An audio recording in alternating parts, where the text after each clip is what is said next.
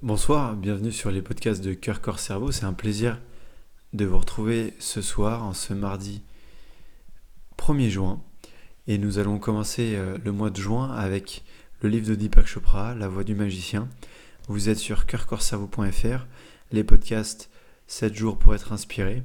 Vous allez retrouver des histoires inspirantes, mais aussi des méditations guidées, voire aussi parfois des guides en auto-hypnose. Si vous voulez retrouver l'ensemble des podcasts, eh bien, vous pouvez vous rendre sur le site internet. Sinon, eh bien, laissez-vous bercer par la suite de cette histoire qui continue sur la voix du magicien et cette histoire où Merlin transmet des leçons à Arthur. Et nous allons parler de cette leçon numéro 2. Le retour du magique suppose le retour de l'innocence. L'essence du magicien est la transformation. Chaque matin, le jeune Arthur descendait dans la forêt pour se laver au bord d'un étang. Comme tous les enfants, il rechignait à faire sa toilette. Il était souvent distrait par les glapissements des écureuils roux, par les pies ou par tout ce qui pouvait être plus intéressant que du savon et de l'eau. Merlin ne se souciait pas trop de la saleté qui lui couvrait le visage, le cou et le corps en général. Mais le magicien finit un beau jour par se mettre en colère. Je pourrais planter des haricots derrière tes oreilles. Peu importe le temps que tu passes à l'étang, mais ne fais pas semblant. Arthur courba la tête. Je craignais de l'avouer, Merlin, mais quand je suis penché au-dessus de l'eau, je ne peux voir mon reflet. Je ne peux voir où me laver, ni même à quoi je ressemble. Quand il releva la tête, le jeune garçon découvrit à sa grande surprise le visage ravi de Merlin, debout à côté de lui. Tiens, dit-il à Arthur, en lui fourrant une grande émeraude dans la main comme récompense. Je pensais que ta désobéissance montrait que tu avais perdu ton innocence, mais je vois que j'avais tort. Dépourvu de reflet, tu ne peux pas être distrait par une image de toi. Tu ne peux qu'être resté en état d'innocence. L'innocence, avant d'être occultée, est notre état naturel. Ce qui l'occulte est notre image de nous-mêmes.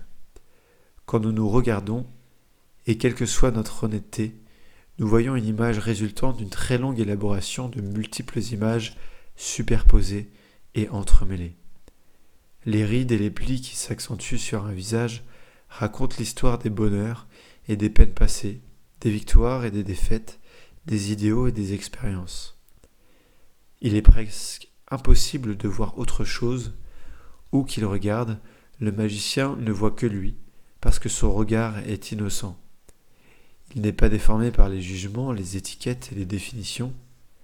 Un magicien se sait pourtant doté d'un ego et d'une image de soi, mais il n'est pas distrait par eux. Il les confond avec le spectacle du monde, de la vie en général. L'ego, c'est le je, votre point de vue singulier. En état d'innocence, ce point de vue est pur comme une lentille transparente. Mais une fois sorti de l'innocence, le regard de l'ego devient extrêmement déformé. On se croit savant, on croit se connaître soi-même, mais on ne voit que jugement et étiquette. Les mots les plus simples que nous employons pour décrire autrui, tels que ami, famille, étranger, sont bourrés de jugement. Le gouffre qui sépare par exemple amis d'étrangers est le fait de nos préjugés. On traite un ami d'une certaine façon et un ennemi d'une autre. Même si nous n'exprimons pas ces jugements, ils nous aveuglent comme des lunettes sales. Le magicien ne colle pas d'étiquette sur les choses, c'est pourquoi il pose un regard neuf sur elles. Ses lunettes sont immaculées et le monde étincelle dans son éclat originel. Il entend une seule mélodie discrète en toute chose, celle du reflet universel.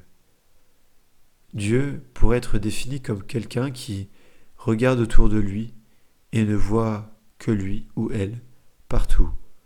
Pour autant que nous sommes créés à son image, notre monde est aussi un miroir. Les mortels trouvent ce point de vue du magicien très étrange que leur intérêt s'est orienté dans une toute autre direction.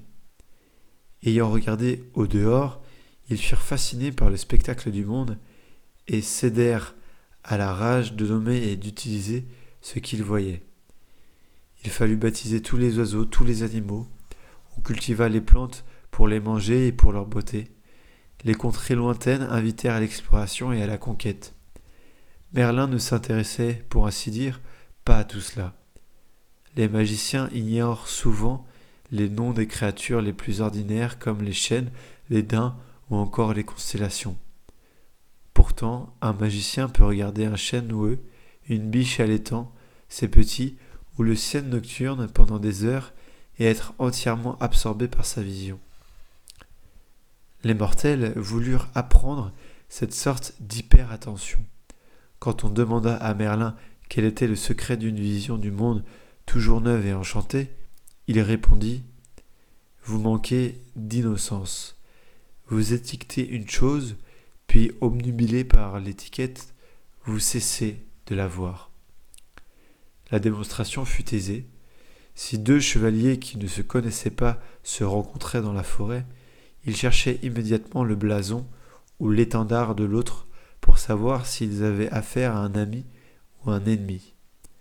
À l'instant même où ils avaient déchiffré ce signe, mais seulement à ce moment, ils décidaient de l'attitude à adopter. On embrassait l'ami, on l'invitait à festoyer, à compter ses aventures. Avec l'ennemi, la seule issue était le combat. Une obsession d'étiqueter les choses, expliqua Merlin. Voilà la définition même de l'activité de l'esprit, sous sa forme la plus pure. Sans étiquette, l'esprit est désemparé. Nous accumulons dans notre cerveau des millions d'étiquettes que notre esprit fait défiler à la vitesse de l'éclair. La vitesse de l'esprit est époustouflante, mais la vitesse ne nous préserve pas de l'ennui. Ce à quoi vous pensez, vous l'avez déjà expérimenté, et ce qui a été expérimenté, vous vous en lassez rapidement. Vous étonnez-vous de votre inaptitude à regarder un chêne, un daim ou une étoile durant plus d'une minute J'entends votre esprit maugréer. Quelle vieille chose Et vous vouloir à nouveau entraîner dans votre folle ruée vers le nouveau Je ne vois pas en quoi cela pose un tel problème, déclarait un vieux sage. Le monde est vaste et la nature regorge de transformations et de phénomènes fascinants. C'est certain, reconnut Merlin, mais à t'en croire, rien ne serait jamais éventé ni ennuyeux. On ne peut certes nier l'inépuisable variété des phénomènes naturels. Pourtant, les mortels qui se plaignent d'ennui sont nombreux, n'est-ce pas? Le vieillard acquiesça. Tu as prononcé le mot juste, poursuivit Merlin. Transformation. Mais c'est ton moi qui doit se transformer continuellement. Tu ne peux aborder le monde à travers le même moi usé en espérant que celui-ci se renouvelle pour toi. Le magicien ne voit jamais le même phénomène deux fois de la même façon. Par conséquent, il contemple la forêt, ce n'est que par ce n'est pas tant par la vision d'un daim qu'il est absorbé que par la contemplation de nouvelles facettes de son propre être. La douceur, la grâce, la timidité, la délicatesse.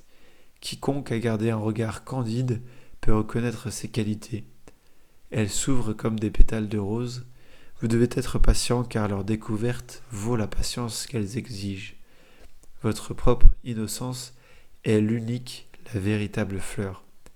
Elle ne se fane jamais, et c'est pourquoi le monde, lui non plus, ne se fane jamais. Merci d'avoir écouté cette histoire qui est inspirée du livre de Deepak Chopra, La voix du magicien. Je vous mets un lien sur mon site internet si vous voulez vous procurer l'ouvrage et je vous dis à demain pour un nouveau podcast.